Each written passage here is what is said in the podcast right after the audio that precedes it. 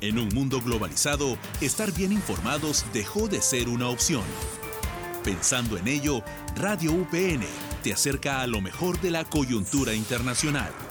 Esto es UPN Mundo, una dosis precisa de lo mejor del acontecer mundial.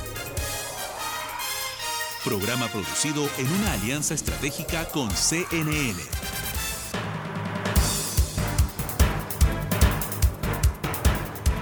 ¿Qué tal amigos? Bienvenidos nuevamente a UPN Mundo, un programa producido en una alianza estratégica con CNN. Empezamos este nuevo año 2023 con un nuevo programa y unos nuevos episodios. Les da la bienvenida Gabriela Luyo y me acompaña María Fernanda Landeo. Máster, ¿cómo te encuentras? Muy bien, muchas gracias por el paso. Te comento, Gabriela, que el día de hoy vamos a hablar sobre cómo es el servicio militar en Israel, ya que existen muchos latinoamericanos sirviendo a la Tierra Santa. Así es, María Fernanda. Para ello estaremos en entrevista con Víctor Manuel Levy, periodista de la Dosa Timesa, quien ha hecho servicio militar en Israel.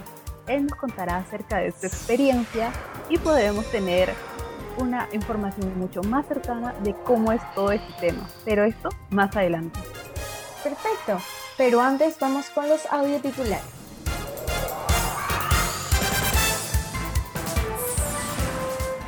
Gracias Gabriela. El día de hoy vamos a presentar lo dicho en declaración por parte del presidente de Ecuador, Guillermo Lazo, respecto al uso de armas en defensa personal. Asimismo, el expresidente Donald Trump en la conferencia de prensa manifestó su inocencia frente a las 34 acusaciones que le imputan.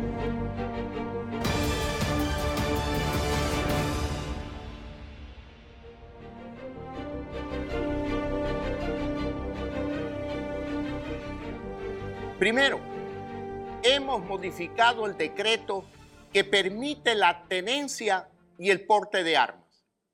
Es decir, en términos generales, uno, se autoriza la tenencia y porte de armas de uso civil para defensa personal de acuerdo con los requisitos de ley y el reglamento.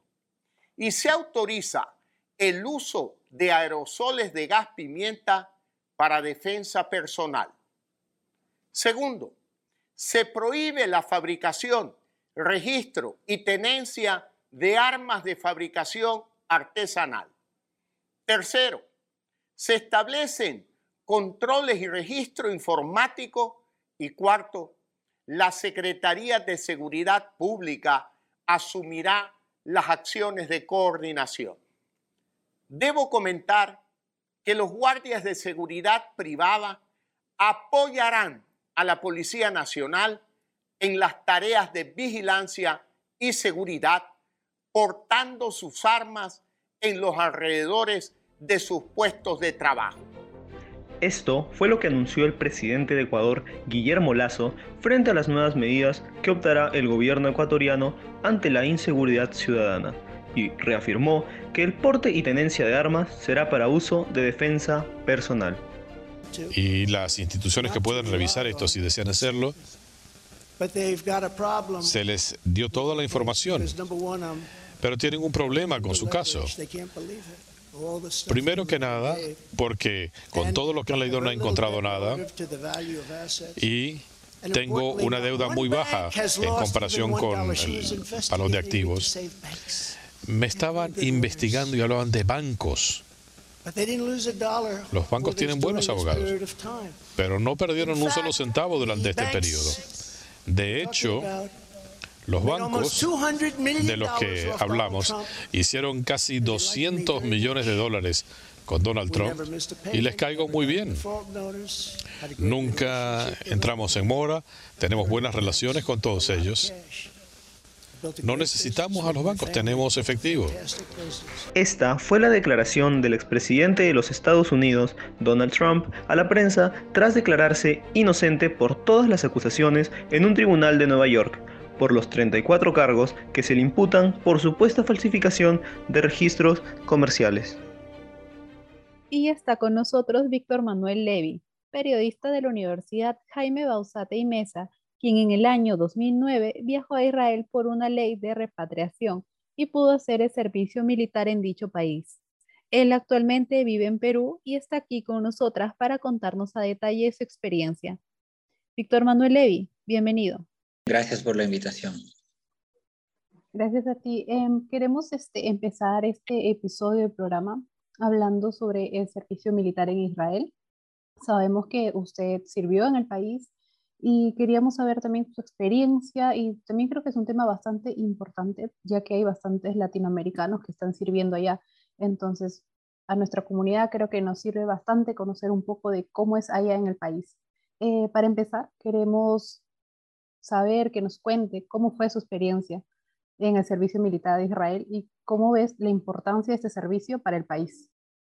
Sin duda, sin duda. Bueno, el ejército de Israel es la columna vertebral que sostiene al país, básicamente, porque si nos vamos a un contexto geopolítico, la región es sumamente conflictiva. Entonces, para Israel es una garantía de subsistencia que mantenga un ejército activo y en buenas condiciones. Cuando digo buenas condiciones, me refiero a soldados sanos, bien entrenados, eh, bien, bien comidos, bien preparados física y mentalmente. A lo largo de su historia, Israel ha tenido siete guerras. Todas ellas las ha ganado, pero las ha ganado porque, bueno, porque tenía el ejército, digamos, muy bien desarrollado, ¿no? Claro, por supuesto que a lo largo de los años ha ido perfeccionando ciertas cosas. En principio, la guerra de la independencia, que se sucede inmediatamente después de que Naciones Unidas declara el inicio de Israel como un, como un Estado, algo que fue rechazado por Cisjordania y los países árabes vecinos eh, que desconocieron esa resolución de Naciones Unidas, por lo tanto empezó la primera, la primera guerra tras este desconocimiento. ¿no? Entonces, en ese entonces Israel no tenía un ejército, lo que hicieron fue formar un grupo paramilitar conformado exclusivamente por ciudadanos civiles. Pero em, lograron, lograron posicionarse, lograron ganar esa primera guerra y a partir de ahí nace la creación del ejército de Israel. Como te decía, a lo largo de los años se ha ido perfeccionando, han ido apareciendo nuevas brigadas, han ido eh, apareciendo eh, no solamente el ejército, también la Fuerza Aérea, ahora existe también la Marina de Guerra y a día de hoy es sin duda uno de los ejércitos mejor preparados a nivel mundial. Entonces, y la importancia de, de, esto es, es tremenda, no solamente para la sociedad israelí, sino también para el gobierno. Casi el 20% del, del PBI del país se dirige al ejército de Israel para comprar armas, para el mantenimiento, en fin, para todo el aparato logístico que, que requiere un ejército que constantemente está en actividad, tiene presencia todos los días y que constantemente está en alerta, porque la región, como había mencionado, es sumamente conflictiva y uno no sabe en cualquier momento puede desencadenarse una, un conflicto, una guerra, como ha ocurrido tantas veces a lo largo de los, de los últimos 10 años, ¿no? Ha habido, la última creo que es de hace un par de años, o menos creo, eh, un, enfrentamiento entre Israel y las milicias eh, del Hamas que están asentadas en la franja de Gaza. Precisamente esto que nos comentaba acerca del servicio militar en Israel, ¿podría también platicarnos acerca de los beneficios, tanto como económicos, por ejemplo, las asistencias con los gastos de alojamiento, mm, vacaciones, creo que también ellos tienen, y cómo es todo esto para los jóvenes? Correcto. Sí, bueno, el primero, el ejército asigna una, una cantidad X de dinero mensual para cada soldado. Este dinero puede ser mayor o menor dependiendo de la condición del soldado. Por ejemplo, si es un soldado que está solo en el país, pero que ha nacido fuera de Israel, quiere decir, por ejemplo, ¿no? que, que sea un soldado mexicano, que tenga su familia en México, pero que él esté viviendo solo en Israel. Por esa condición, de Ole Hadash, que le llaman ellos, em, tiene mayores beneficios. No solamente la asignación mensual es un poco más, sino que también tiene derecho a una vivienda, tiene derecho a un suministro de alimentos cada mes em, o cada semana, si mal no recuerdo. Ahora creo que es cada semana. Tiene, eh, eh, tiene derecho a tener una línea telefónica, por supuesto, tiene un seguro médico como todos. Pero, bueno, por ejemplo, y, hago un paralelismo con mi caso, ¿no? Yo cuando, cuando entré al ejército, yo ya tenía la familia viviendo en Israel. habíamos hecho una migración masiva. Entonces yo tenía casa, tenía dónde quedarme, por lo tanto a mí el Estado no me dio el beneficio de la vivienda, no me dio el beneficio de la, alimentación cada semana, pero sí me asignó una, una remuneración mensual, que no es mucho, es más o menos el equivalente a 1.500 soles peruanos, ahora en la actualidad, em, a lo largo de tu servicio militar. Por ejemplo, si eh, vas a hacer el servicio de tres años, que es el tiempo periodo promedio, tienes derecho a unas vacaciones que tú escoges, puede ser a la mitad del periodo, puede ser al año y medio, tú tienes todo el derecho de decir, mira, necesito un mes de vacaciones porque quiero quiero regresarme a, quiero irme a ver a mi familia que es en otro país. Tienes un derecho, entonces el Estado te da, te asigna ese viaje, te asigna el pasaje, vas, regresas y te incorporas nuevamente a tu unidad. Cuando culminas el periodo completo, llegas a los tres años, nuevamente el Estado te asigna una, como, como un finiquito, es decir, como eh, en Perú sería el equivalente a una compensación por tiempo de servicio, algo parecido. En las últimas semanas ocurrió una marcha histórica en Israel de más de 500.000 israelíes sobre la nueva ley de control de judicatura. Ante esta situación, hay muchos jóvenes que recién están entrando al servicio militar, en donde muchos de ellos son inmigrantes. ¿Me puede comentar cómo el servicio militar podría ayudar de alguna u otra forma a esos jóvenes? Sin duda, y lo de las marchas es, una cosa histórica, efectivamente, eh, contra un presidente, un primer ministro que también es histórico. Netanyahu lleva 20 años en el, en el poder, por supuesto de manera intercalada, ¿no? Pero, pero es uno de los primeros ministros que más tiempo se ha, permanecido en el cargo. Y eso no es casualidad, es porque quizás sea un, sea un, un político tremendamente hábil que ha sabido negociar tanto con la izquierda como con la derecha, ¿no? De hecho, mis hermanos que viven en Israel me han estado comentando esta semana eh, de las dificultades en el día a día por el tema de las marchas, ¿no? Se han suspendido casi todos los servicios. Eh, de transporte, quiero decir, el aeropuerto de Ben Gurion, que es el aeropuerto principal de Israel, está cerrado, ha estado cerrado durante varios días. Recién está volviendo la actividad.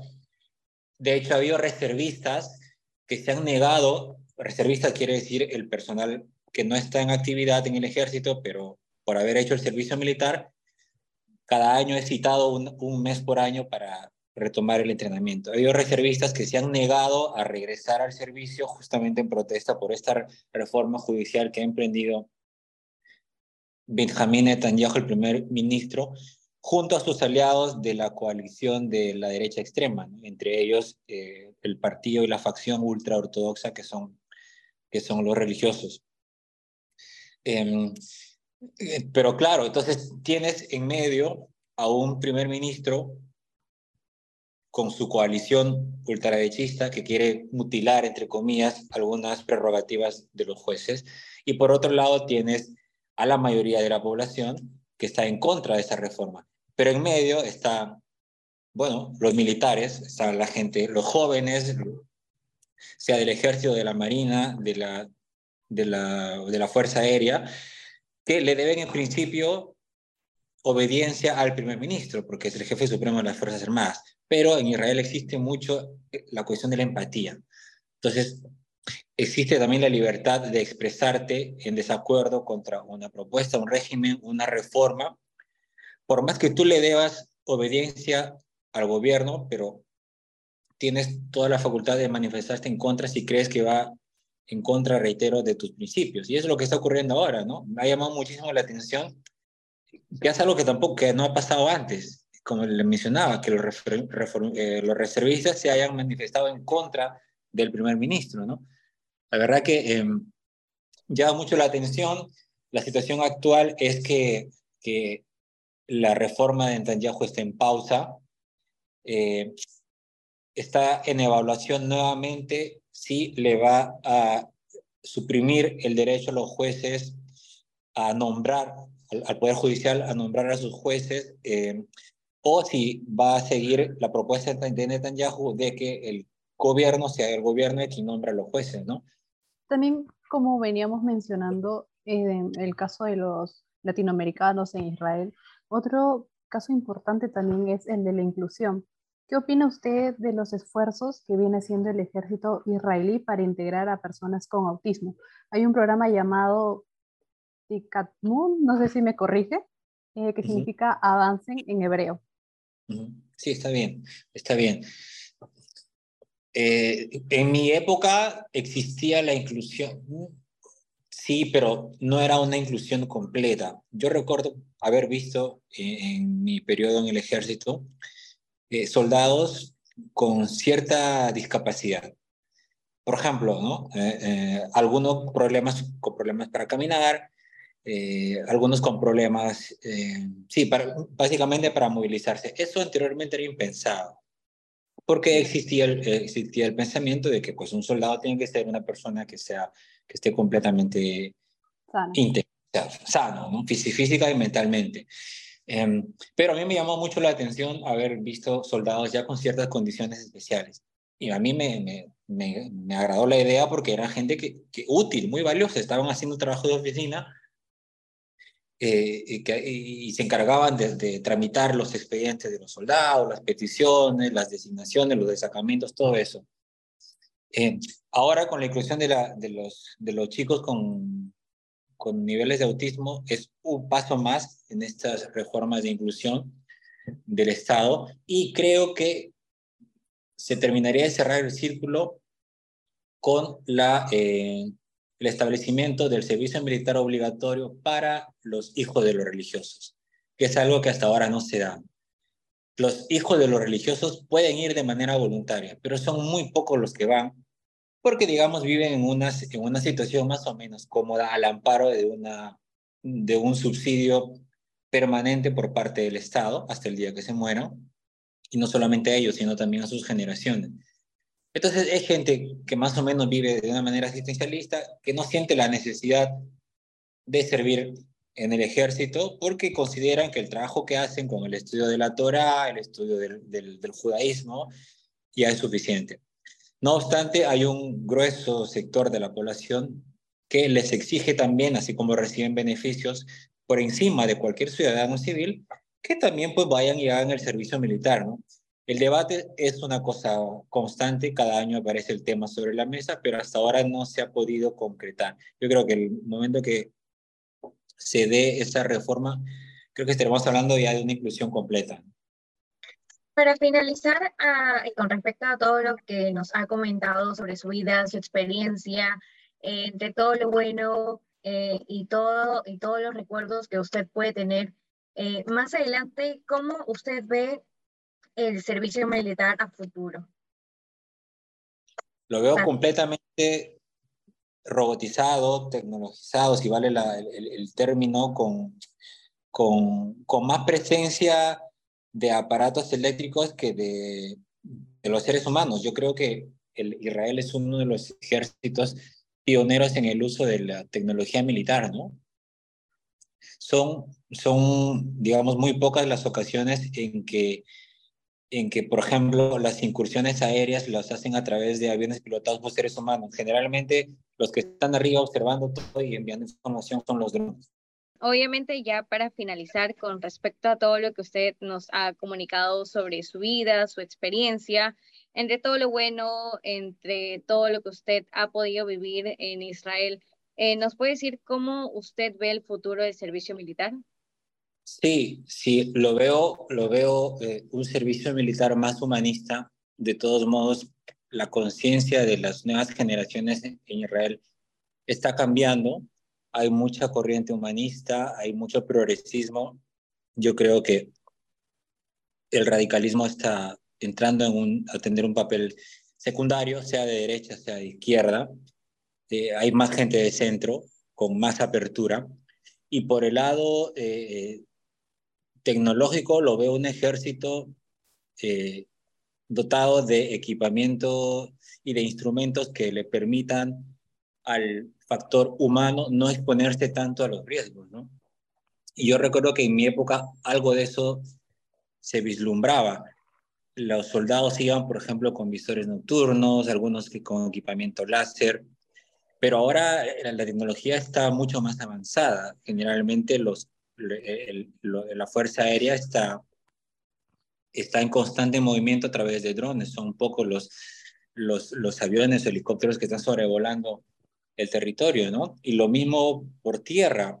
Eh, ahí, ahí, se están creando robots que, que, tienen cámaras y que van, van de una manera sigilosa y muy adelantados y transmiten información y luego se evalúan y luego en última instancia se considera la necesidad de que entre el, factor humano o no, ¿no? Yo creo que el ejército de Israel va en concordancia con, con, con, lo que exigen estos tiempos. El futuro próximo es, eh, es un ejército que se va a manejar desde, las, desde los salones de, de, de gamer, básicamente, por ponerle un, un, ejemplo, ¿no? Serán las máquinas las que vayan delante y, los, los, el un factor humano estará atrás manejando esas máquinas.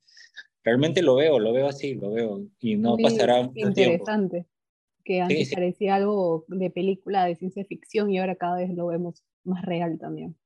Sin duda, sin duda. Hay, mira, hay, robots que tienen forma de serpientes y que van, y tú, o sea, tú los ves y te tú dices es una cascabel o algo parecido, pero no, es, es un robot que está grabando y está enviando información.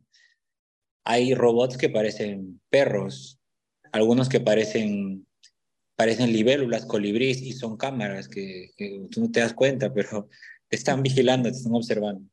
Qué interesante. Eh, bueno, no tenemos más que decir, más que darle las gracias por habernos acompañado y hablarnos sobre, sobre este tema, ya que nosotros como país estamos bastante lejos, pero sin embargo hay bastantes eh, patriotas latinoamericanos que están allá sirviendo a Israel. Así que saber un poco más de cómo es la experiencia y el vivir un día a día allá de parte de su testimonio es bastante importante. Muchas gracias, Víctor Manuel Levy. Gracias a ustedes. Hasta la próxima.